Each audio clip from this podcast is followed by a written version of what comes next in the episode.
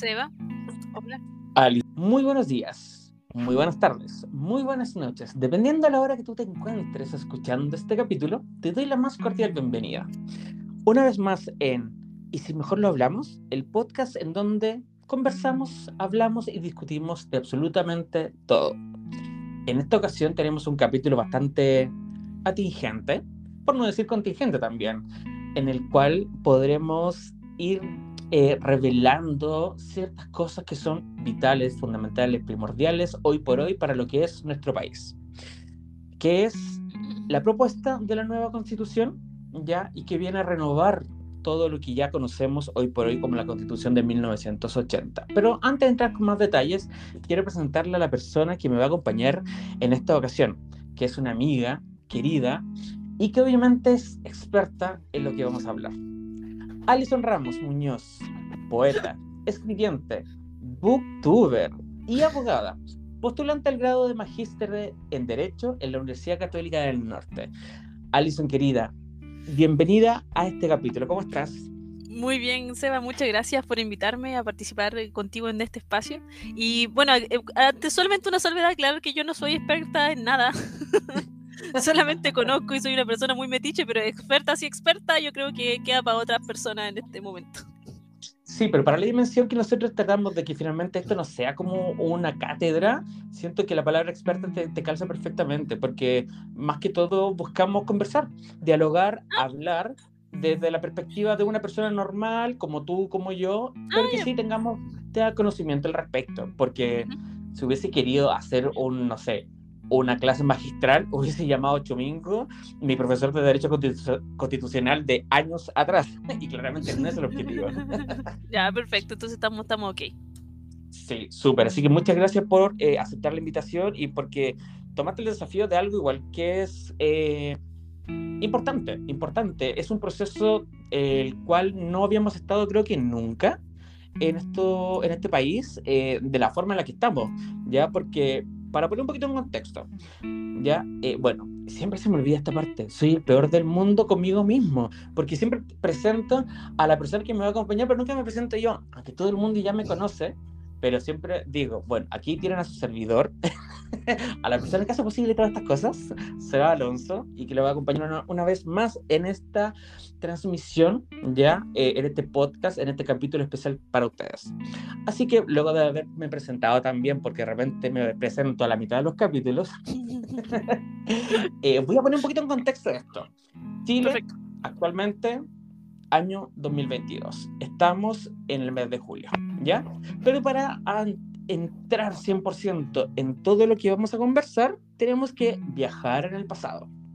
Entonces, eras una vez, después de un estallido social, ese es su nombre por el cual fue conocido mundialmente, un movimiento ya eh, de personas claramente en el año 2019. Ya todo este movimiento por, eh, que se denominó estallido social, ya generó un impacto muy grande ya en la estructura de nuestro país, ya que a través de la mayoría de los chilenos aprobó con su voto en una elección que se realizó ya como una, ni siquiera como una solicitud, como una, eh, un requerimiento de facto, sí o sí, respecto de hacer un cambio en la constitución actual. Y en el año 2020 ya se realizó ya una solicitud para crear una nueva constitución. Y en el año 2021, cuando esto se, se aprobó y se dijo, toda la mayoría de los chilenos queremos que haya una nueva constitución, el año 2021 tuvimos que ir nuevamente a las urnas. Ha hecho un ejercicio de, de, sufragio bastante interesante el país durante los últimos tres años y va a seguir haciéndose por un rato más. Eh, tuvimos que ir en el año 2021 a votar por las personas que íbamos a elegir que redactarían este documento, esta carta magna, como se le dice, ¿ya? Y que fue denominado un organismo que no había existido nunca antes, por lo que tengo entendido yo, ahí tú me, me corrige si me equivoco, que era la Convención Constitucional. Tengo entendido que, como convención no, o sea, sí, como convención no, sorry, dale. Dale, no, no, perfecto, perfecto. Eh, y en ese sentido, al comienzo igual fue súper, súper complejo porque van a redactar un documento que también lo pudiese redactar el Congreso. Era todo un tema, todo un tema en un comienzo y obviamente como cada cosa nueva, generaba un poquito de, incertidumbre. Pero bueno, la decisión eh, que el país tomó al escoger esta convención constitucional ya provocó que a través de un año de sesiones constantes, de dimes y diretes, de escándalos, de situaciones bastante tragicómicas, por así decirlo, eh, que yo creo que es propio del chileno, básicamente, cosas que solamente pasan en Chile, eh, dio resultado que ya ahora, el 4 de julio, se entregara al presidente actual de la República, Gabriel Boric, la propuesta definitiva de la Constitución, ¿ya? Que viene ahora eh, a pasar también por un nuevo proceso de sufragio, ¿no es cierto, Alison? Y tú complementame con eso. O sea, claro, en septiembre tenemos que votar por la aprobación o el rechazo del texto constitucional y por eh, consecuentemente su entrada en vigencia o de las instituciones que se postulan dentro de, esta nueva constitución. Ahora, eh, es curioso lo que ha pasado porque, como tú bien decías, no hay un, no hay un proceso similar eh, anterior a este dentro de nuestra historia, según tengo entendido. Puede que me equivoque, siempre hay algo escondido ahí dentro de la historia que uno no sabe. Pero lo que sí lo que sí sé que es uno de los procesos em, a nivel eh, mundial em, únicos en cuanto a la utilización de la paridad en la, en la redacción ningún otro, ningún otro proceso constitucional había utilizado este mecanismo eh, implementado de la forma que, que se realizó.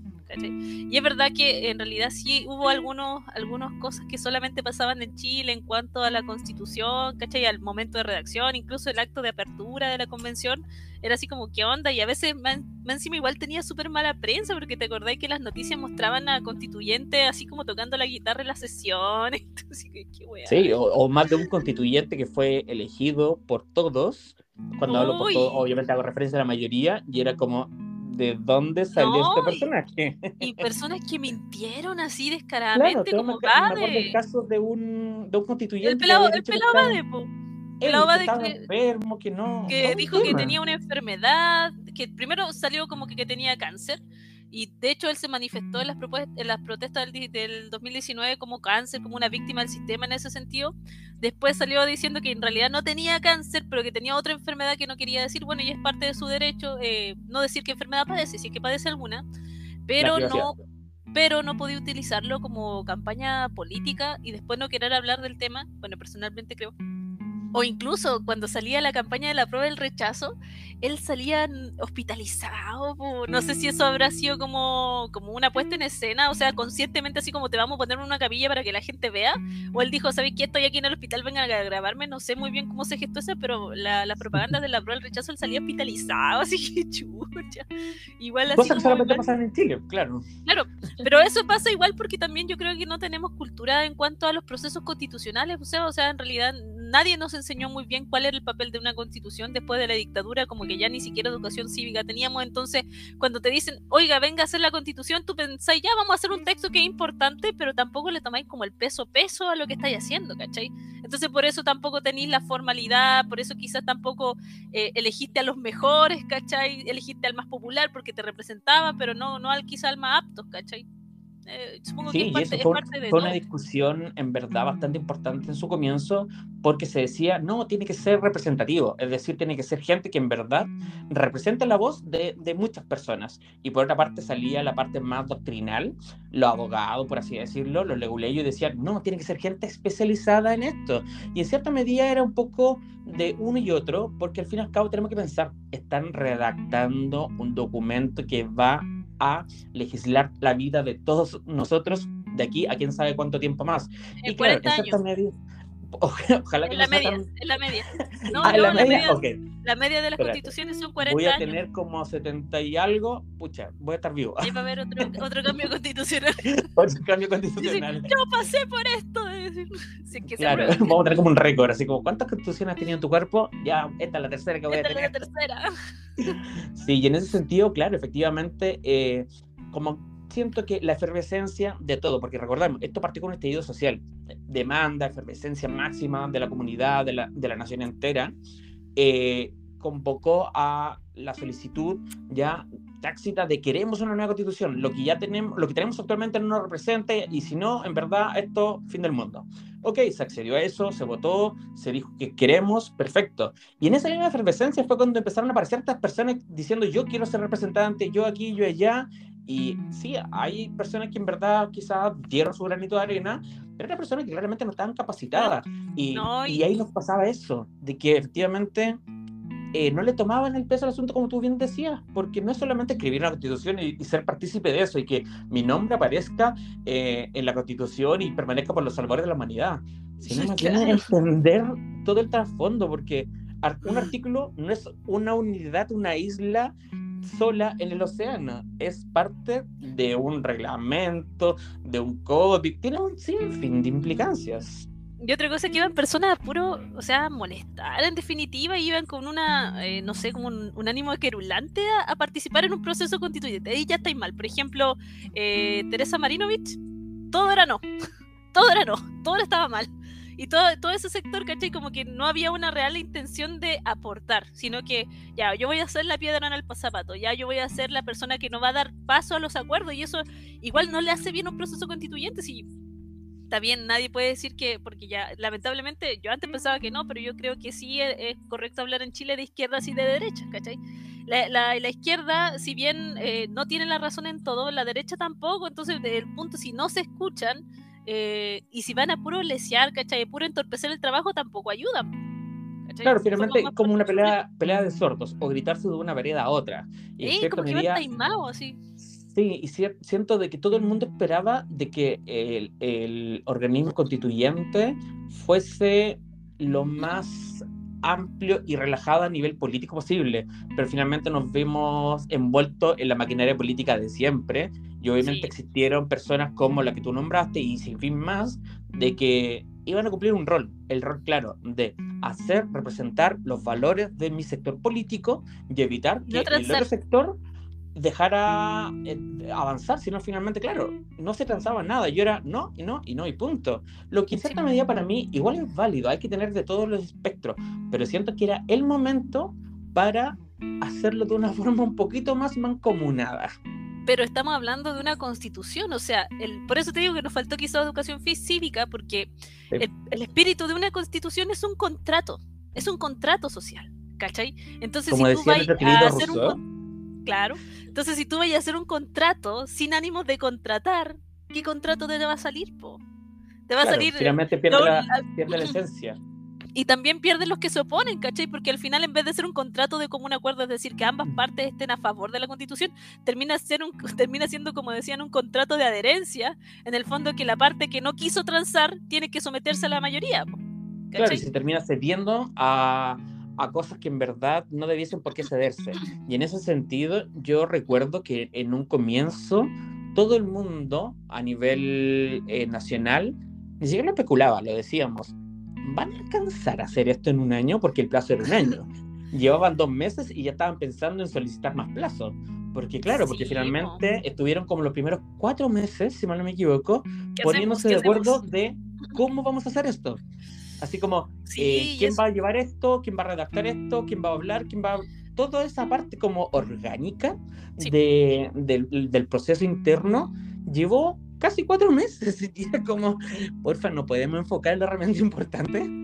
La redacción, sí, de hecho, ese es un problema que, bueno, eh, es verdad que Chile logró la constitución en ese periodo de un año, eso es algo eh, para destacar, pero no por eso es una mejor constitución, porque uno de los problemas o de los principales problemas de la redacción es la falta de técnica jurídica y la falta de, em, de armonía en el texto constitucional, pese a que tuvo un, periodo de armonización.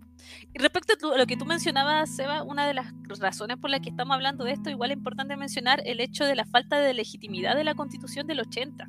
¿Ya? que a pesar de que Lagos trató de como resaltarle en su momento y salió a decir que en realidad esta constitución sí era legítima, porque eh, sí, era legal porque tenía su nombre y él con la reforma que se hizo en el 2005, eso no fue suficiente. O sea, había un sentir, un clamor social de falta de legitimidad de esto, porque recordemos que la constitución que teníamos antes se creó en dictadura, ¿cachai? Con seis personas que redactaron este texto y, en, un plebiscito que, que ni siquiera tenía ahí como muchas opciones. De, de, poder decir si era legítima o no. Igual, la legitimidad de la constitución es algo que, nosotros como chilenos la percibimos Y, a veces uno piensa que solamente es así, pero eso, nuestra constitución, como te dije, los profesores constitucionales observan otras constituciones. A nivel internacional también ha sido vista desde ese punto. De hecho, en Estados Unidos hay una, hay una señora que se llama, tenía apuntado el nombre, bueno, no la encontró. Bueno, pero ella hacía referencia a la falta de legitimidad, o sea, desde, desde Estados Unidos es visto em, como una constitución que no es válida, que no representa los intereses o, el sentir de una, de una sociedad, por no decir un pueblo, que también es un concepto, un concepto un poco eh, complejo. Sí, por supuesto. Y en esa medida, eh, lo que tú dices es cierto. Efectivamente, eh, todo cuerpo legal y más la Carta Magna, que para que es un término súper leguleyo, la verdad, ya, eh, que viene de los albores de la, de, de, la Roma antigua, bien antigua, bien, bien, bien antigua, de, de que efectivamente la armonización, a pesar de que existía un organismo interno que era como la Comisión de Armonización, que parece así como, no sé, eh, a mí yo cuando escuchaba eso, escuchaba en mi cabeza así como semaneros del, del curso, así como lo que hacen el aseo, eh, no, sé, aseo y ornato, algo por el estilo, pero en fin, eh, a pesar de que existiese eso, claro, yo y tú también nos dimos el trabajo, porque en verdad fue un arduo trabajo, de eh, meternos en este proceso de conocer el texto, leerlo, indagarlo, y a diferencia del pasado, y acá no hablo de diferencias de fondo, sino que hablo de diferencias de forma, el anterior bueno, el actual creo que tenía como 80 artículos, 100 máximo, una cosa así, y este tiene el triple. Y claro, algo que igual te comenté como off the record y lo comento también aquí, a mí personalmente, a pesar de, tener estudios eh, jurídicos y todo, de entender en cierta medida gran parte de lo que se habla, necesita un diccionario al lado. Y quizás no un diccionario, quizás un glosario, porque claro, introduce términos que son coloquialmente reconocibles, que son etimológicamente definibles, pero dentro del contexto de una nueva constitución, viene a modificar todo lo que es la dimensión y percepción que nosotros tenemos como nación realmente. Y es por eso que en cierta medida yo creo que hay que mandar a hacer un glosario de qué quiere decir este término, porque yo lo pongo a buscar en la RAE y voy a eh, descubrir algo, pero es en el contexto en el que cambia. Y en esa perspectiva, yo creo que podemos ir ya entrando a hablar un poquito más eh, en detalle todas las cosas que vienen a, producirse ahora. Alison, coméntame. No, respecto a lo que tú mencionas eh, de la forma en que estaba redactada la antigua y la actual constitución, eh, eso en realidad se engloba todo dentro de la falta, o al menos las personas, los constitucionalistas y estas personas que analizan estas constituciones, se refieren a eso como la falta de técnica jurídica. ¿Cachai? La, falta, la falta de un pensamiento jurídico al momento de redactar, que tiene sus cosas buenas, pero también tiene sus cosas malas en, en, otras partes, porque también el hecho de que esta constitución, como hablábamos antes de comenzar a hablar, que sea mucho más accesible para las personas, genera también una, una ambigüedad en muchos conceptos. Eh, en, ese sentido, eh, está bien, o sea, las normas siempre pueden interpretarse, de hecho esa es la finalidad, y no todo tiene que estar descrito dentro de la Constitución, eso lo se ha repetido desde siempre. Para eso están las leyes orgánicas constitucionales y los posteriores reglamentos, etc. Pero el hecho de que una norma tenga un concepto tan ambiguo y que dé la interpretación para un lado o para otro, en realidad no hace un beneficio.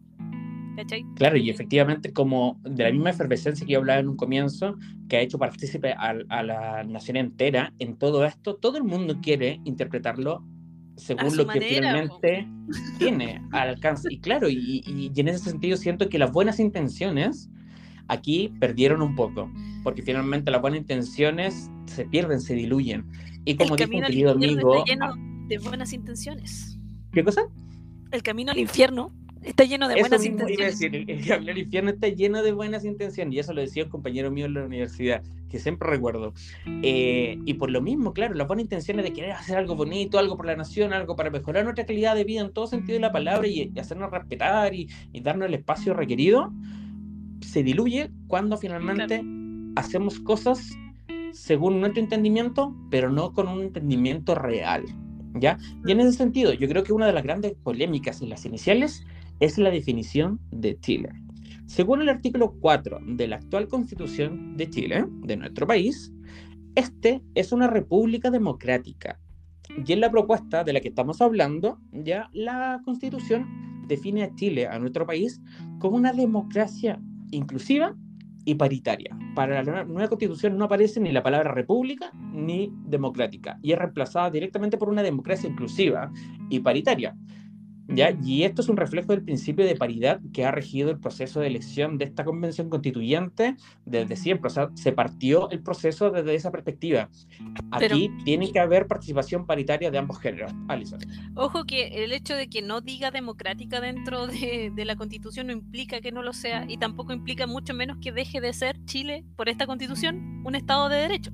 ¿Cachai? Con la nueva constitución vamos a seguir siendo un Estado de Derecho porque vamos a tener, bueno, una constitución, esta constitución va a tener una fuerza normativa, tiene que haber un principio de legalidad o de juridicidad, es decir, que las conductas estén prescritas y también de responsabilidad por parte del Estado respecto de, cierta, de cierto acto, o sea, sigue siendo un Estado de Derecho.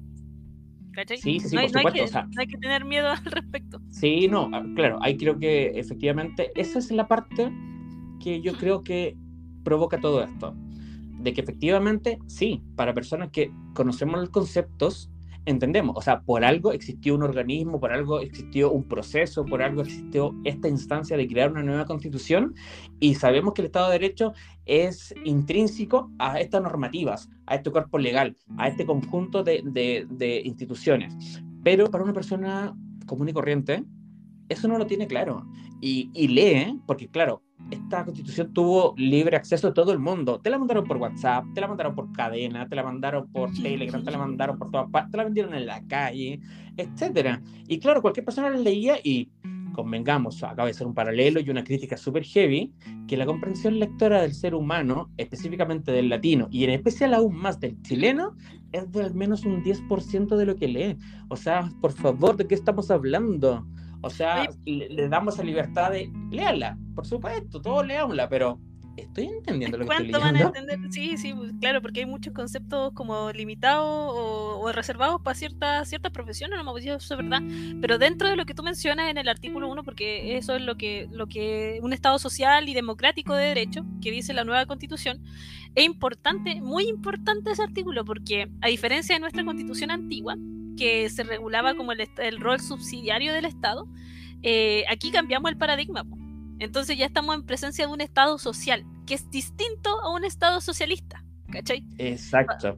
Y esa diferencia que tú bien mencionas, creo que tú y yo la podemos entender y quizás las personas que hayamos estudiado derecho, historia, pero si tú le dices eso a una persona que puede ser un profesional, pero que no es un profesional atingente a esto, va a decir, pero no, sí es lo mismo. claro, o sea, pero una diferencia fundamental en cuanto a la organización del Estado, porque pasamos de un modelo donde un Estado, básicamente, en términos muy simples, también como dijo mi profesor, ¿cachai? Muy simple, se trata de ver y aprobar, ver y aprobar. Pasamos de un Estado que solamente está ahí para poner la firma, ¿cachai? A un Estado que se compromete con un rol ante la sociedad, ¿cachai?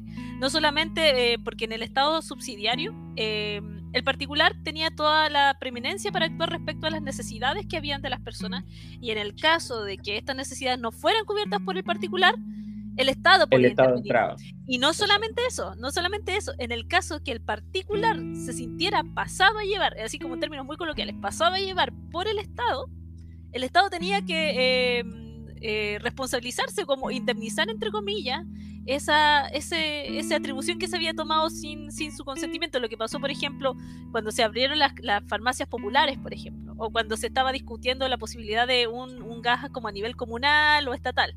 ¿cachai? Entonces muchas veces el privado decía, oiga, pero esto me corresponde a mí, usted está, atentando contra su rol subsidiario, o sea, no está cumpliendo su rol subsidiario y usted tiene que indemnizarme por esto que está haciendo. Ahí están los, los recursos de amparo, todos esos recursos amigos y por ver que mm, muchas veces mal utilizados. Entonces pasamos de esa, de esa lógica a decir que no, o sea, no, el Estado no tiene que tener un rol de, de, fiscalizador, tiene que tener un rol activo ofreciendo, ofreciendo servicios que sean, eh, que sean igual de buenos que los que te puede ofrecer un particular. Y eso se refleja, creo que en el artículo 44 de esta constitución, cuando habla del derecho a la salud una de las, de las cosas que se critica a la nueva constitución es que la forma en que está redactada el artículo 44, eh, algunos dicen que es irrealizable, ¿cachai? Porque se refiere al derecho a la salud y lo plantea así como bacán, pero eh, no porque sea irrealizable no puede ser una meta, ¿cachai? O sea, me refiero a que, claro, quizás es realizable mañana, pero no, no por eso no debemos aspirar a eso, ¿cachai? Porque no vamos a querer que esto sea mejor Porque tenemos que, no, hagámoslo así, piola nomás, y hagámoslo más o menos nomás, y total nos va a salir más o menos. Pone, redacta mal la cuestión así. Así que yo creo que esa es una crítica que no considerarse. Eh, claro, y en ese sentido, es mucho lo que va a pasar por ese como filtro de ya, y ahora, ¿cómo lo hacemos? En el caso que salga aprobado. Así como que todos vamos a estar así como, ya, ¿y ahora qué se hace? Porque recordemos, o sea, esto en el momento que sea votado, ya sea aprobado o rechazada, infacto va a producir cambios heavies. O sea, en ese instante. Pero ojo, ojo, tampoco hay que asustar a la gente así como que ya se aprueba, no sé cuándo son las, elecciones, parece que el 4, ¿El 4 de septiembre? Ya, el 4 de septiembre y el 5 ya todo, todo gay, todo gratis, como decían. Pero no, es que, no es que vaya a ser así, ¿cachai? En el caso de aprobar la constitución, toda constitución necesita un, periodo para establecerse. De hecho, una de las cosas que se establecen en, las normas transitorias de la constitución es, por ejemplo, respecto al funcionamiento de los tribunales. Estos tribunales, varios tribunales, se, plantean nuevos tribunales, los cuales van a tener periodo de creación de un año, ¿cachai? para ponerse en funcionamiento, contratación de personal y etcétera. Lo mismo con, con todas las, las, cosas que se proponen en esta nueva constitución. Una de las cosas importantes que también no va a tener efecto inmediato, ¿cachai? Es, por ejemplo, porque, porque necesita un periodo, necesita como que se vaya articulando de a poco, es la, la acción de tutela, una acción que se incluye ahora nueva dentro de la constitución y que no estaba prevista en la constitución antigua. Si quieres hablamos después de eso o, vamos por otro lado. Tú no y ahí, aquí. Mira, efectivamente quiero tocar ese tema que tú bien dices, pero antes quiero llegar a un tema un poquito mayor y que efectivamente también dio muchísimo, muchísimo que hablar, que es como el giro histórico que tiene respecto la propuesta de esta nueva constitución versus la que tenemos actualmente, ¿ya? que es la de los pueblos originarios e indígenas. Representan el 12,8% de la población de Chile, que hoy se estima, y digo se estima porque los últimos censos todos sabemos cómo han sido, ¿ya? Eh, son de los 17 millones aproximadamente, ¿ya? Mientras la Constitución de 1980 no hace pero es que ninguna alusión, ni siquiera por tercería, ¿ya? De estos grupos, ¿ya? El nuevo proyecto eh, define a Chile como un Estado plurinacional e intercultural, reconociendo a 11 pueblos y naciones, como por ejemplo los mapuches, los aymaras, Rapanui, Liganantay, quechua, coya, diaguita, chango, saluda a todos los changos, cahuescar, yagán y selknam. Imagínate, ¿cómo quedamos con eso? No, no, está súper bien. De hecho, una de las cosas que se le, se le elogia a esta constitución es que, bueno, aparte de ser una constitución progresista, ¿cachai? Y muy adelantada a su tiempo, que es algo que dicen no, no la gente que está a favor de la constitución. Eh, o sea, o sea es, como el, es como el comentario en general, así como que una constitución que va de acuerdo a los tiempos. El hecho de reconocer los pueblos indígenas es una deuda casi histórica que se tiene respecto de, de nuestras, de nuestras naciones, ¿cachai?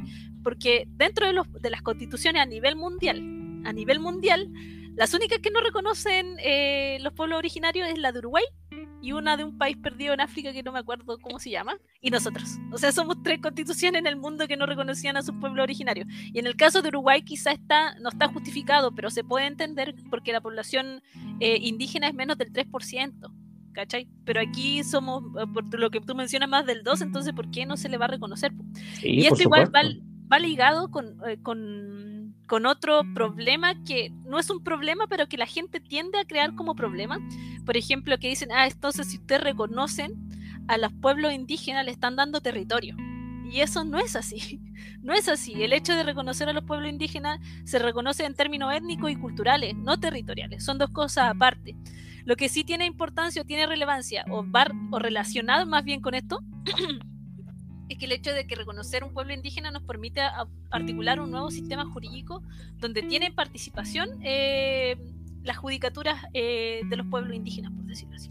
sí, por supuesto, y, eso es algo absolutamente nuevo, porque claro, en ese sentido se les da este reconocimiento y a su vez se les da eh, facultades, que son como lo que más se critica, y se critica desde una vereda, yo creo que absolutamente del desconocimiento. Sí, totalmente, porque de partida, como, bueno, aquí estoy citando mucho a mi profesora, pero... pero después le damos los créditos. Después le damos los créditos. Esto, de hecho, hay una charla constitucional pronto que va a ser en la Universidad Católica del Norte, ahí les voy a mandar con Seba los datos para que puedan asistir o conectarse, pero en realidad... Eh, el hecho de que se reconozcan a los pueblos, primero que nada, no, no se le otorga territorio, punto uno. Segundo, dos, se, le otorga un, no se le otorga un estado jurídico diferente. ¿Ya? Eso es mala prensa, no se le otorga un estado jurídico diferente, lo que sí se reconoce son variaciones dentro de su estado jurídico. Por ejemplo, en el caso de, de estoy, voy a decir a cosas que son, no sé, eh, estoy inventando.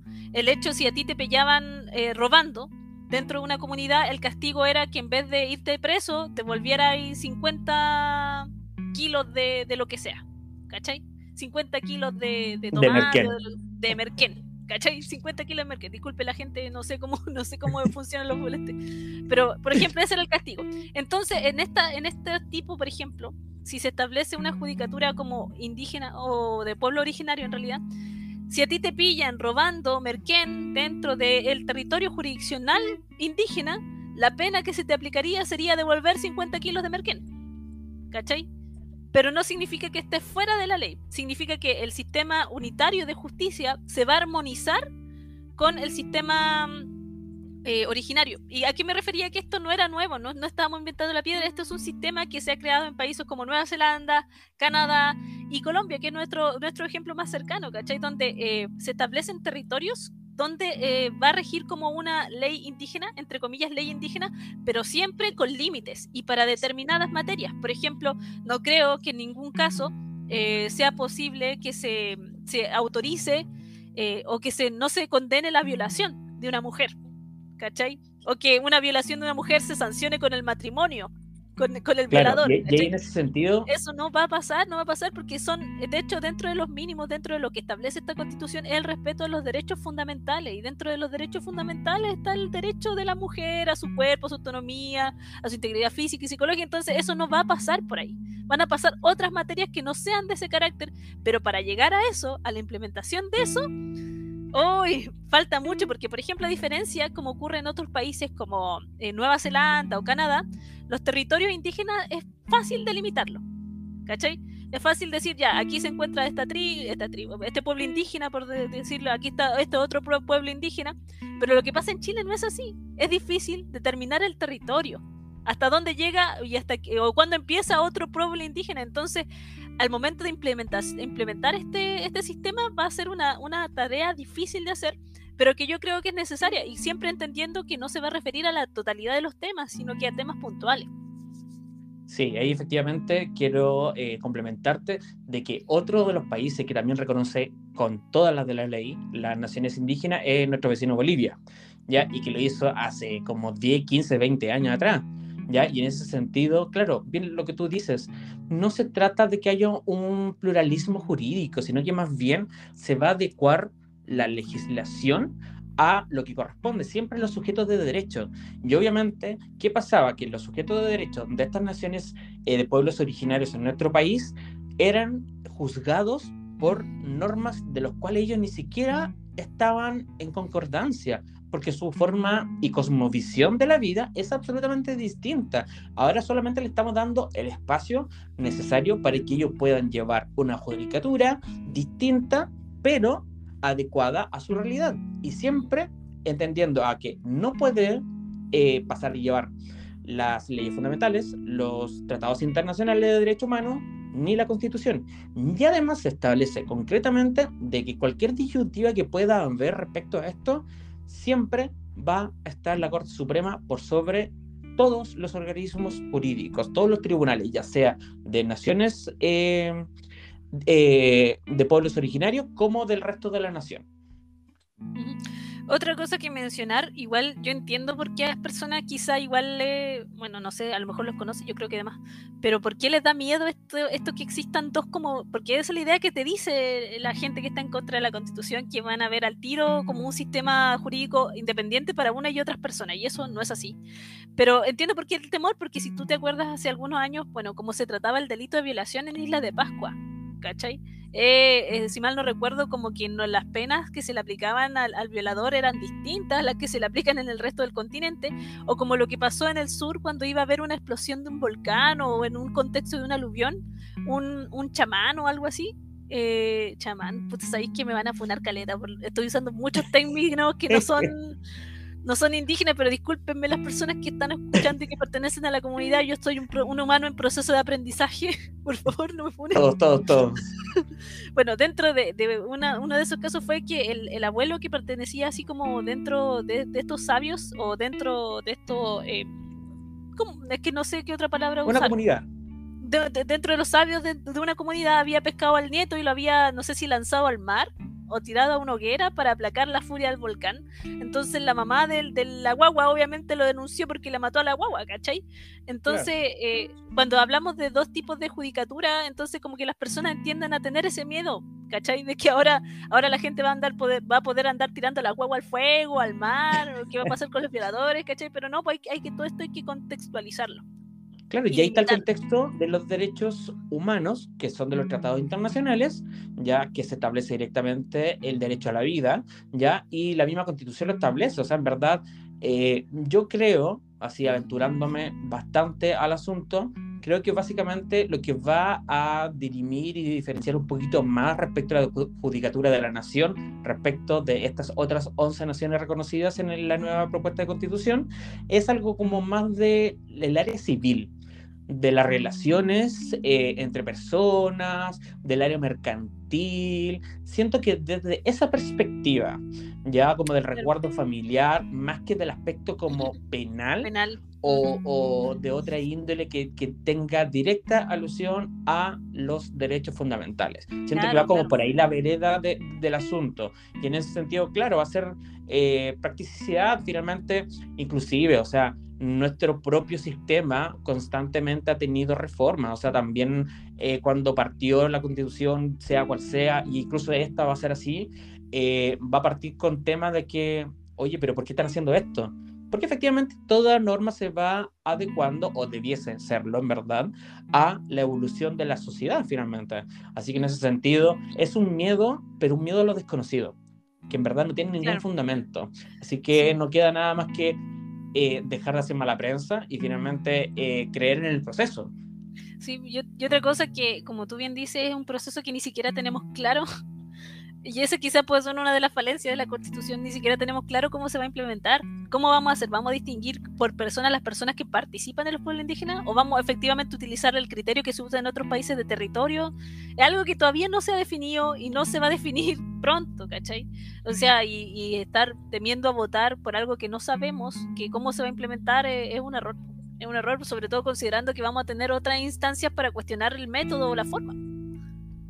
Sí, por supuesto. Y obviamente aquí igual van a estar todos los ojos puestos sobre este proceso que, que venga, ya sea con el apruebo o con el rechazo, eh, respecto de la implementación de una u otra. O sea, esto no va a quedar así. O sea, yo no tengo 100% certeza de cuál es el efecto legal que tenga el rechazo. Ahí me, me, declaro absolutamente incompetente al asunto, pero debo imaginar de que tampoco vamos a retrotraernos a la constitución de 1980 y vamos a quedar como de brazos cruzados y aquí no ha pasado no, nada. O sea, no, sí. Es que si se, no se aprueba esta constitución, volvemos a la del 1980 con la reforma del 2005, po. Eso es. Sí. Eso es. O sea, y ahora, o sea, ahora sé... los políticos te tratan te tratan de vender, ¿cachai? Como que ellos van a trabajar en un acuerdo para la modificación. Loco, esa constitución estuvo cuántos años? ¿Cuántos años ahí? ¿Cachai? Y para que estos tipos se pusieran a llegar a un acuerdo, no, y más encima ya salieron las noticias que no hay como que no hay como quórum para el acuerdo para modificar esa wea. Entonces, ¿qué me estáis hablando, amigo? No, no va a pasar. Sí, o sea, efectivamente, claro, ese sería como el país de, de Alicia, eh, de la maravilla, que, pasar, claro, claro sucede eh, lo que tal vez la mayoría no quiere, pero que las estadísticas sí muestran, eh, de que el apruebo eh, pierda y el rechazo gane, y que efectivamente nos retrotraemos a 1980 y la reforma del 2005, pero quizás yo siento que esta misma efervescencia pueda, pueda lograr otras cosas, tal vez no tan impactantes, no tan eh, transversales como la constitución, pero sí quizás algo, al menos nos va a, nos va a plantear eh, el sistema de la duda, de la conversación, de la discusión, que creo que igual sea, es algo que se puede reconocer ahora, que finalmente hemos, hemos alcanzado un nivel de sociedad un poquito más cívica, que claro, no nació directamente del, de, de, los cívicos, sino que obviamente de, de una eh, presión social, de una eh, reacción, ya, pero finalmente hemos tratado de llegar a un consenso pero igual es importante, o sea, de alguna, bien, bien como tú dices, el hecho de participar en este proceso, ya sea apruebo o rechazo, em, le va a otorgar lo que no tenía la constitución del 80 ni la reforma del 2005, que es la legitimidad ante el pueblo. Porque de alguna forma, si tú estás votando rechazo, estás eligiendo la del 80. ¿Cachai? Y eso ya es la legitimidad que, que le falta, más allá nos guste o no el resultado. Sí, por supuesto, finalmente acá es toda una elección y en ese sentido estamos todos inmersos en el proceso eleccionario y entendemos de que si hay algo que no nos gusta, no, nos gusta y punto. O sea, es cuando sale electo un presidente que, que no fue de nuestra tendencia y ya, aquí la mayoría gana y así es el juego y así es desde siempre y así siempre será. Y haciendo referencia a eso mismo, este proceso que viene ahora el 4 de septiembre igual viene con un cambio. Chile actualmente hace más de 10 años aproximadamente tiene el derecho del voto voluntario. Es decir, uno con la intención física y emocional y psíquica de levantarse de su cama un día domingo X e, e ir a votar con calor, frío, bueno, por lo general hace calor en, esa, en esas fechas siempre, eh, va y vota. Pero en este proceso ya se declaró el voto obligatorio. Que igual es una discusión igual no menor, porque por una parte, claro, hace bien al proceso, porque necesitamos legitimar todo, tanto sea por sí o por no. Necesitamos que la gente salga y diga, ok, está pasando esto y voy por eso. ¿Ya? Pero por otra parte también como que mucha gente decía, oye, pero están atentando contra el derecho. Hey, hagamos un sacrificio alguna vez. Esto nos atiende a todos, en verdad es demasiado importante. Y de hecho incluso una encuesta hacía referencia a que la última eh, elección, que fue la elección presidencial, tuvo alrededor de, no sé, unos 8 o 9 millones de votantes, si mal no me equivoco, y ahora se espera que hayan entre 10 o 11 millones, ¿ya? Que en un principio se decía, no, 15 millones, vamos a llegar a los 15 millones, y eso es súper irrisorio, es súper idílico, y, y, y, ¿por qué lo digo? A pesar de haber mencionado que el voto es obligatorio, porque además hay que recordar de que eh, los 17 y fracción millones de personas están considerados todas las personas, desde los infantes hasta los adultos mayores, que obviamente hay mucha gente que por obvias razones etarias no puede ir a votar, ¿ya? Y en ese sentido, eh, lo que sí podemos ejercer este, este derecho, ¿ya? Al ser obligatorio, eh, también está el sistema de la multa por no asistir. Pero también se discute de que efectivamente no hay ningún poder real. Hoy día el Estado está tan débil, y no lo digo como una crítica a nivel de, de, personas que están en el Estado, sino que del sistema político. Estamos en un sistema político estatal débil en este momento, porque obviamente estamos en un proceso de cambio que genera una inestabilidad. O sea, sí, y, genera inestabilidad absolutamente, porque eh, los que están hoy día ejerciendo el poder en los tres poderes de la República eh, entraron con un sistema, a mitad del camino se van a encontrar con otro, y es como que, claro, hay una inestabilidad, no es nada eh, ostentoso y poderoso en cierta medida, y por eso se discute mucho de que si es obligatorio ir a votar, sí, claro, es necesario básicamente, pero si que no voy me van a sancionar, tampoco creo que vaya por ahí, porque no, no existe ese poder tal. Imagínate, si nos va 5 millones de personas, pucha, las arcas el fiscales van a estar El fisco va a estar feliz. Sí, el fisco va a ser el más feliz de todo el mundo, pero, Oye, pero... Que, suele, que suele llegar a eso, la verdad. Pero yo creo que en realidad, mira, yo, yo respecto al voto tengo una opinión, quizás no, quizás no es popular, quizás por no sé, pero yo creo que es un proceso y yo también pasé por un proceso de opinión respecto al voto. Bueno, yo, yo soy feminista y desde que, desde que pude votar, apenas cumplí 18 me inscribí al tiro, ¿cachai? Porque la historia del voto para las mujeres ha sido como, es reciente, nosotros llevamos menos de 100 años votando, ¿cachai? Entonces yo voy a votar por cualquier weá que me digan, yo voy y voto, porque tengo que ejercer ese derecho. Pero hubo un tiempo en que, claro, uno se desencanta con la política y dice, no, ¿para qué voy a votar? ¿Cachai? Exacto. yo no, no, quiero participar de este sistema corrupto, cochino y feo, ¿cachai? No voy a ir a votar, no voy a participar en sus pinches elecciones. Entonces como que uno pasa por ese periodo, pero después te das cuenta que lamentablemente pese a que tu ilusión sea que el Estado mejore, si la única forma de participación política real que te tiene es el voto, tienes que utilizarla. Personalmente creo que tiene que ser así y en mis sueños más locos, más locos, espero que esto sea como, como un libro, eh, ensayo de, de ceguera, no, ensayo de lucidez. Sí, ensayo de lucidez, que es como la continuación de ensayo de ceguera de José Saramago, donde te cuenta todo un cuento respecto de qué pasaría si todas las personas votaran en blanco. o sea, perdón, sí, votaran en blanco dentro de una sociedad. Y te describo como una sociedad utópica, ¿qué pasaría con los votantes, caché? Porque si, si toda la sociedad vota en blanco, efectivamente le está diciendo al poder que no lo legitima. Y ahí se desarrolla todo un argumento re, interesante y re loco, pero votar es necesario. Y, está bien que sea, creo que está bien que sea obligatorio, mientras, sobre todo porque es un país que no tuvo por muchos años educación cívica. Entonces, eh, si no tenemos educación cívica, no sabemos la importancia y lamentablemente creo que es parte del rol del Estado como enseñarnos a participar en la vida política. Sí, no, absolutamente. Y ahí podemos darnos cuenta directamente de la otra faceta que tiene Alison, eh, de las letras, los libros, toda esa parte. Así que gracias por ese aporte literario. Léalo, es bueno, es bueno, es buen libro.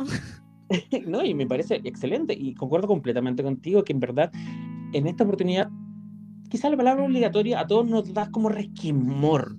Así como que, uy, me están obligando contra mi voluntad. Pero loco, en verdad acá no se trata de obligación así como nefasta, es como necesitamos que todos vayan, todos los que estén habilitados deben ir. O sea, todo el mundo que salió a las calles, que estuvo con cacerolazo, luchando contra la represión, con todo lo que existió, o sea, validemos eso, validemos ese proceso, básicamente. Igual si no estáis de acuerdo con el voto, anda y, y raya la weá. Raya, pone un Mickey Mouse si queríais. Haz lo que queráis, ¿cachai? Pero por favor participen, es súper necesario. Claro, pues tenéis que participar, sí, por último, para que la estadística diga tanto voto eh, anulado, ¿cachai? Y eso igual va dejando, va dejando un registro de tu desconformidad. Claro, y en ese sentido hablamos todo el rato de la legitimidad del proceso. Tiene que ser lo más legítimo posible y además tiene que ser representativo. Y a la hora del el apruebo, el rechazo, lo que salga, finalmente vamos a ver con qué peso, ya con peso porcentual, eh, salió esa opción. ¿ya? Y en ese sentido es súper importante. Y respecto de lo mismo, tocando un tema que obviamente va muy ligado a esto y que de los grandes cambios que se vienen, es respecto del poder legislativo tenemos que recordar que eh, nuestro país es una república democrática actualmente y tiene tres poderes estatales, ejecutivo, judicial, legislativo. El ejecutivo, presidente de la república y sus ministros. El judicial, los tribunales y juzgados de eh, toda índole, ¿ya? y el legislativo, aquel llamado Congreso, a cargo de la creación de leyes. Y hoy por hoy, lo que se pretende es que ya no exista el Congreso eh, de la forma que existe tal cual. Claro claro que el Congreso como, como figura actual ya no va a existir, ya porque existe la Cámara de Diputados y existe el Senado. Y en este sentido el Senado dividido por cero, desaparece. Eh, desaparece de la faz de la tierra. Todos los que son senadores van a estar con una gotita de, de lágrimas aquí en el ojo, así como, como veo como mi sueldo se va. Oye, ¿Jimena Rincón era senadora o no? Parece que sí, sí, sí, sí. Ella y muchas más, la Van Riserpin y toda esa. No, no quiero decir la palabra, pero la dije sí, Pero, pero Jimena Rincón te la menciono porque ella es, es bueno, una de las DC que se pone a la, a la constitución, ¿verdad? No estoy segura si ella es senadora o diputada. No sé, no sé muy bien, no recuerdo. Lo vamos a dejar como nota al margen para buscarle la, para buscarle. la tarea. claro, y en ese sentido, claro, el cambio es que en el texto que se está presentando ahora se plantean dos cámaras, una nacional y otra regional, pero con poder distintos, de poder como asimétrico, ¿ya? Y un congreso de diputados y diputadas, porque acá en verdad todo el rato se va a utilizar la palabra eh, de paridad y el lenguaje tal cual, no se va eh, el genérico del O, sino que se va a utilizar a y O, hubiese sido genial que hubiese sido LE, pero bueno, paso pero paso. Pero es que, le, igual no, no, no, tampoco representa a todos, también. No, no, no, por eso, paso a paso, por lo menos. Ya avanzamos que las mujeres tengan su, su paridad muy bien merecida y lograda y necesaria básicamente. ¿ya? Pero bueno, retomando el tema, además de una Cámara de Regiones encargada de leyes de acuerdo regional. Por otra parte, ambas cámaras constitucionales ya eh, van a tener obviamente administración dentro de la figura presidencial, ya el que va a ser elegido por cuatro años, que es algo que se mantiene actualmente, pero con dos salvedades sumamente importantes. Uno, que va a poder ser reelecto inmediatamente para un periodo siguiente por el mismo tiempo, cuatro años. Y algo que es en verdad muy sorprendente es que la edad mínima para poder postular al cargo de presidente de la República ya no van a ser 35 años, como lo hizo Boric, así como rejuñando el rango etario. 35 y un 30 años para poder postular. Es decir, se permite que el adulto joven, ya, empiece a participar de forma más activa y como protagonista de todo el proceso de los poderes. Y a mí me parece en verdad un cambio súper radical porque estamos acostumbrados a pensar que la política está, no, no estamos acostumbrados a pensar, estamos seguros que la política está plagada de dinosaurios. De ahí en ese sentido, yo respeto a las personas sabias, respeto a las personas que tienen experiencia, sí, pero también respeto las oportunidades que deben tener todos a la hora de poder acceder a distintos eh, estamentos. Y en ese sentido, la amplitud de ahora del marco de etario es increíble. O sea, viene a rejuvenecer un poco todo esto. Claro, mira, yo creo que la juventud es algo que no se debe tratar como un factor positivo, como un divino tesoro, aunque algunos dicen que lo es, pero no se debe tratar como algo bueno ni como algo malo necesariamente, es solamente un hecho. Mucha gente dice que no, es que son jóvenes van a gobernar mejor, o otro dice, no, es que son jóvenes van a gobernar mal, ¿cachai? No, pero eso no, no, no es un factor, yo creo que eso va a depender de la experiencia y, entender que, y eso es otra cosa que nosotros tenemos muy arraigado, arraigado culturalmente, es que la figura del presidente es como un papá, ¿cachai? Es como el papá de Chile y el que va a hacer todo por Chile y en realidad nos, lo que perdemos o la mamá. o la mamá, ¿cachai? No, pero es que papá porque somos una sociedad patriarcal todavía, no, no patriarcal, pero eh, como, como eh, el pater familias, ¿cachai? El, viejo que va a definir todo dentro de, de, la organización del país, pero se pierde de vista que cuando votamos por un, por un candidato tenemos que tener claro que no votamos, sobre todo con esta constitución, no se vota por un candidato, sino que se vota por un proyecto político que tiene otras personas que deberían trabajar en pos de ese proyecto político. Ese es, el presidente es el representante, pero no es por quien, no es quien va a tomar las últimas decisiones ni quien va a estar a cargo de todos los ministerios, ¿cachai? Así que yo creo que está bien, igual que se baje la edad a 30 años y total, bueno, y tampoco creo que sean muchos los jóvenes de 30 que quieran postular, ¿cachai? O sea, yo con 35, la misma edad o casi la misma edad que tiene el presidente, ni cagando. No, hay otras formas de arreglarse la vida a esta época. No, no, ya. No, no, imagínate. No, no, no, no, no, no. No, no, no. no. Estoy súper bien así, estoy súper bien así. No, no, no, no, no, Le echo ganas, todo bien con él. De hecho, Pero no, está besitos, besitos, besitos para él y muchos besitos pero no, no estoy ya para esos trotes, yo ya, no, no, no, no. otra, otra cosa importante lo que tú mencionas de este órgano legislativo es que, claro, se suprime el Senado, lo que me parece bien, pero tampoco, y, se crea la Cámara de las Regiones, pero tampoco, por lo que viene el texto, no está claro cuáles son todas las atribuciones. Están como así como, son mm. estas, estas atribuciones, así como que... solo se hace mención que son distintas y que, claro, uno va a ver temas atingentes a las regiones. A las regiones o que tengan... Pero, pero también se le atribuye, por ejemplo, creo que se le atribuye esa, esa labor como referente a, las materias que tengan que ver con las regiones, pero también eh, se le atribuye un rol de jurado dentro de ciertas, de ciertas materias parecidas a la que tenía el Senado, así como para definir acusaciones, cosas así.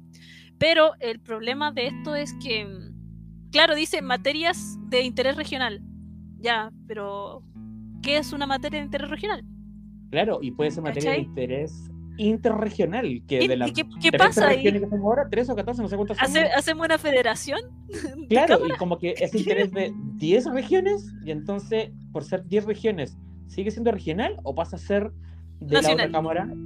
Hay como que, claro, a mí igual me claro. así como ese meme de como viendo álgebra aritmética y así como que, what the fuck. Igual uno de los argumentos que se utilizó en un momento para suprimir el Senado fue que había muchos funcionarios, que se gastaba demasiado dinero en el funcionamiento de otro poder, de otro cuerpo, ¿cachai? Como el Senado. Claro. Pero claro, ahora suprimimos el Senado, creamos la Cámara de las Regiones, pero se va a crear otras instituciones que tampoco hemos determinado el gasto que va a meritar esto. ¿Cachai? Entonces... claro, todo, lo que envuelve la cámara nos deja así como una nebulosa extraña e incómoda en realidad. Sí, debo entender por el espíritu de la ley, como dicen los profesores de derecho, de que finalmente todo va apuntando a un, así como está la paridad, como la inclusión de las disidencias, de las diversidades sexuales, del reconocimiento de los pueblos originarios, también está apuntando a lo que es eh, como el coste del servicio público, del valor. ¿Ya? Y que en su momento, claro, se, bajaron los sueldos y todas esas cosas. Yo creo que también va, va por ahí, porque claro, a pesar de que se cree como un órgano reemplazando a otro órgano, uno podría decir, pero es lo mismo. Pero quiero pensar de que al menos los sueldos no van a ser lo mismo, porque convengamos que los sueldos de un senador, en verdad, son Pero es que sabéis que yo, igual tengo ahí una opinión impopular al respecto. Yo creo que sí se les debe pagar bien a estos viejos. pero cuando hacen la pega. ¿Cachai? ¿Y, por qué? Toda profesión debe ser bien pagada, todo. es el no, no, no, pero, pero en particular. Pero, en particular estas estas pegas públicas, yo creo que necesitan eh, un incentivo, incentivo económico no para que hagan su pega, sino para evitar corrupciones. Y eso era como uno de los grandes fundamentos que se mantiene ha resultado no tan buena medida, pero por ejemplo nos, trae como consecuencia que seamos el segundo país con menos corrupción dentro de América. ¿Cachai? América, perdón, América Latina. América Latina. el resto. Claro, o sea, igual, eh, imagínate para abajo, ¿cachai? Pero eso es parte igual porque eh, si alguien gana bien, tampoco tenéis forma, aunque eso es discutible, pero tampoco tenéis forma como de tentarlo para que haga, porque a veces la gente no se mueve por dinero, a veces se mueve por otras cosas, ¿cachai? Igual puede ser susceptible de corrupción. Claro, convengamos que igual dentro de los siete pecados capitales la avaricia lo puede todo. La persona que más tiene, más quiere.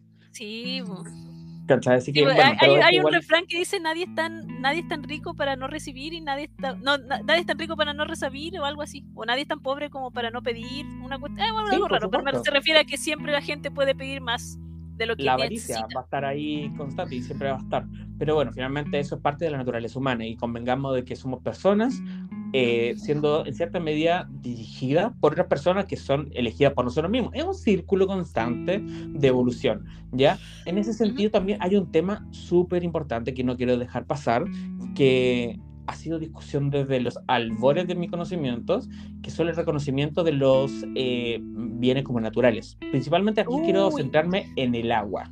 En el agua. Actual, dame un segundo. Eh, aquí efectivamente hoy por hoy, actualmente en Chile, se reconoce la propiedad de los particulares sobre los derechos del agua. O sea, aquí la nación, ni nadie, ni el Estado es dueño del agua. Acá es agua sandina, agua antofagasta, agua no sé qué cosa. Son sociedades ya eh, anónimas principalmente y son particulares, ¿ya? Y su acceso ya eh, no está establecido como un derecho para las personas. En cambio, lo que se quiere generar ahora con esta propuesta de constitución es crear una agencia nacional de aguas que tenga además un uso sostenible, porque además, paréntesis, también no quiero dejar de mencionar de que esta constitución hace directa eh, relación y mención a que va a ser un Estado, ya, o bueno, o multinación eh, ecológica, ya, y que eso es bastante importante y bastante innovador para progresista dentro, dentro de todo. ¿ya? Y en esa perspectiva, claro, hoy por hoy lo que se plantea es que sí se tenga derecho al bien natural denominado agua, cosa que carecemos hoy por hoy. Alison. El derecho del agua es, es raro. No, pero más allá de eso, que sea raro, eh, una de las cosas importantes de esta constitución es que es una constitución, em, no sé si la palabra es ambientalista.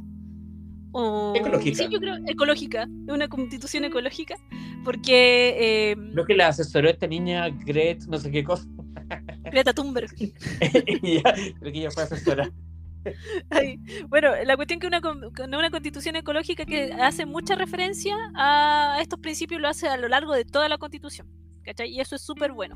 Eh, lo otro también que tiene esta constitución es que reconoce a los animales sintientes. ¿Cachai? Es súper importante. Lo saca del, del, rango de cosas que actualmente gozan y, y, le da quizá una protección un poco más importante que la ley Cholito.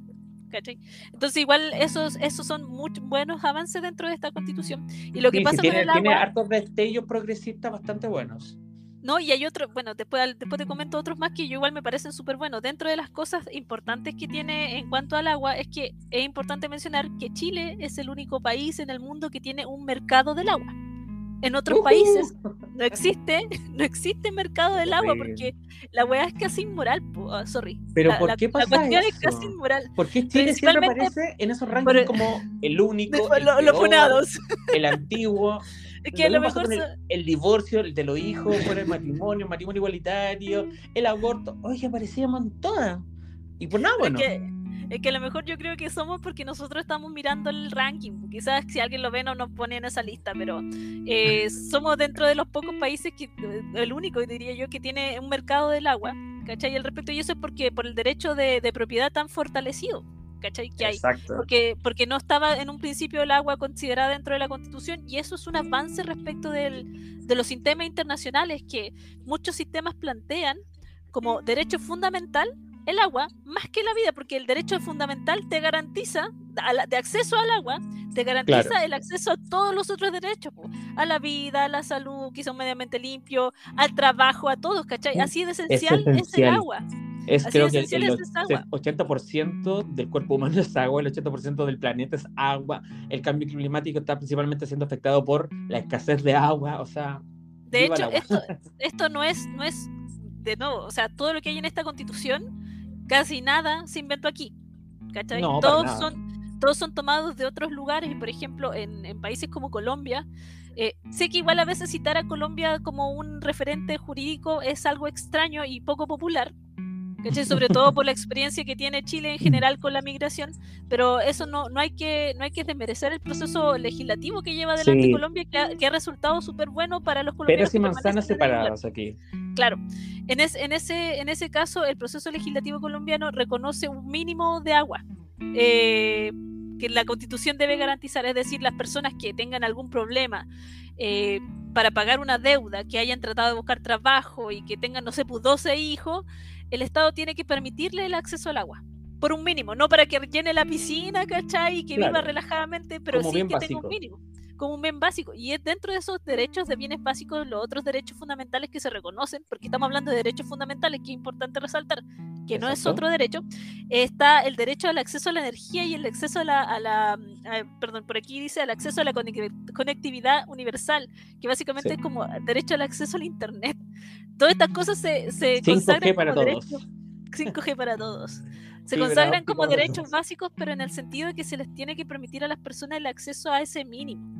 ¿Cachai? Porque ese mínimo garantiza la dignidad, porque una de las cosas en las que se fundamentan todos los derechos fundamentales es la dignidad de la persona humana. Entonces, si tú, si tú no tenés dignidad, no podías ejercer ningún derecho. ¿Y cómo aseguráis eso? A través de los derechos fundamentales.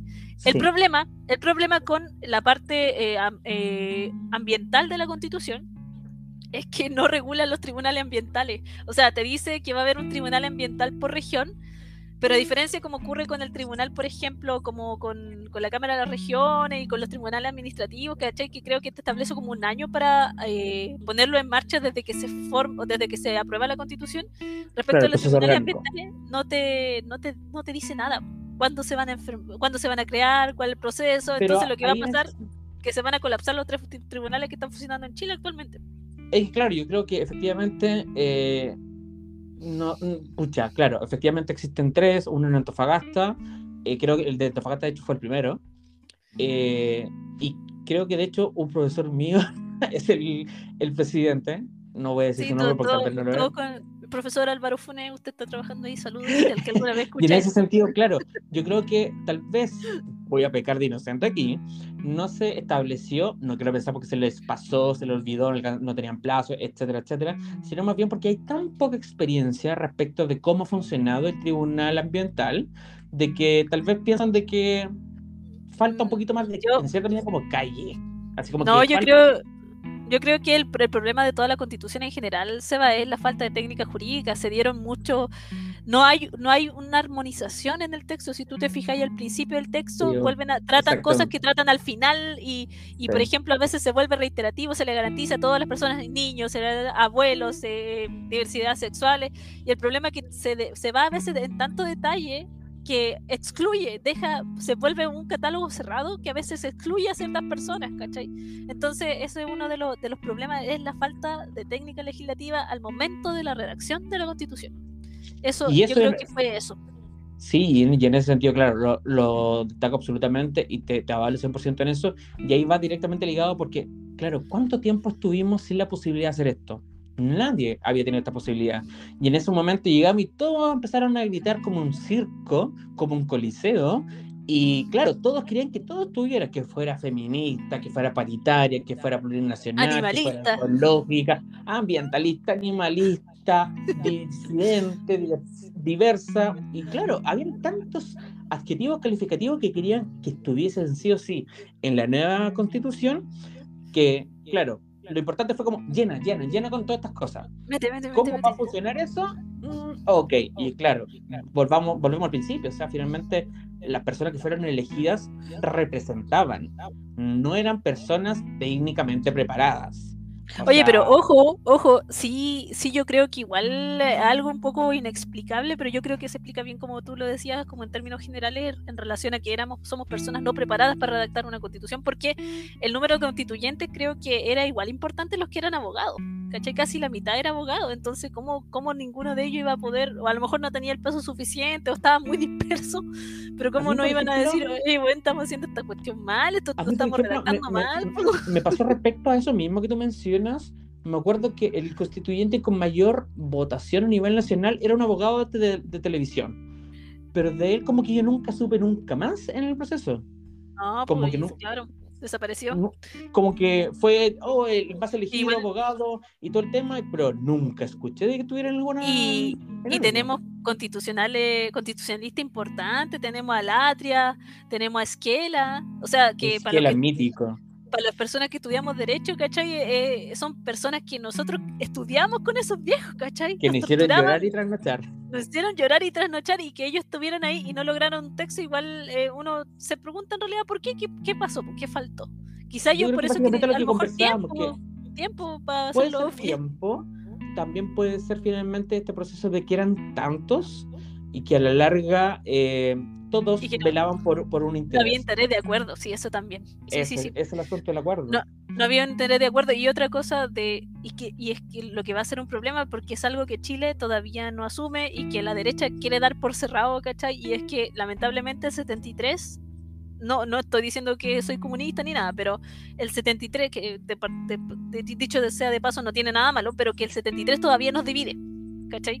todavía no divide, todavía hay cosas que no se reconocen por parte de la derecha y, mientras eso no pase, no pase, no va a haber posibilidad de acuerdo, porque en realidad cada uno va a estar remando por mantener lo que las personas creen que es correcto, ¿cachai? Sí, y, eso va solamente a cambiar literalmente con un cambio generacional que no va a ser dentro de 30 años más. O sea, cuando, cuando estén nuestros nietos, van a recién hablar de como de la eh, historia de eso. Es que yo igual tengo esperanza, se, eh, Seba, creo que así como en realidad, no sé, unos 10 años más quizás cuando ya todos estos viejos rancios empiezan a salir de los poderes, de las situaciones de poder, ahí quizás vamos a poder conversar desde otra perspectiva, pero mientras estén figuras como, no sé, como los Alaman, como los Marinovich, como la, la, las displicentes, ¿cómo se llama? La... La de educación. La ministra de educación. La displicente, la. Bueno, la displicente. todos sabemos a quién nos referimos. es súper importante eso, y en ese sentido, yo creo que, claro, hay muchas cosas que convengamos. Tampoco esto va a ser un, un, eh, texto perfecto, porque está hecho por humanos, así tal cual. y obviamente nunca por mucho que quisiéramos, no íbamos a lograr el, estado idílico, pero de que es un avance, es un avance considerable. Y en ese sentido hay que agradecer finalmente a todas esas personas que literalmente lucharon saliendo a la calle, gritando, marchando, cacerolazo y todo el asunto. Yo no fui de esas personas, realmente.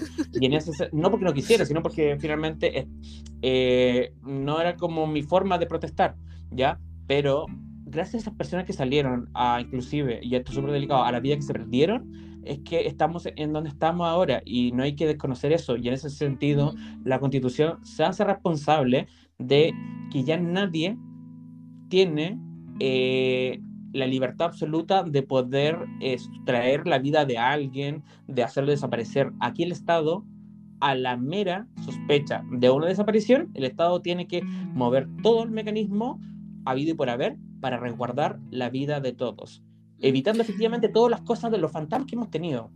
Sí, de, de hecho, eh, eso es importante que no se tiene que olvidar que, bueno, como tú mencionas, es una, de una constitución que va a sonar trágico, ¿ah? pero sí tiene sangre, ¿cachai? Una, una constitución que sí, que sí, que sí costó sangre, sangre de personas que estuvieron ahí, ya sea las circunstancias cuestionables o no, por las personas, ah, salvo, bueno, obviamente cualquiera en realidad.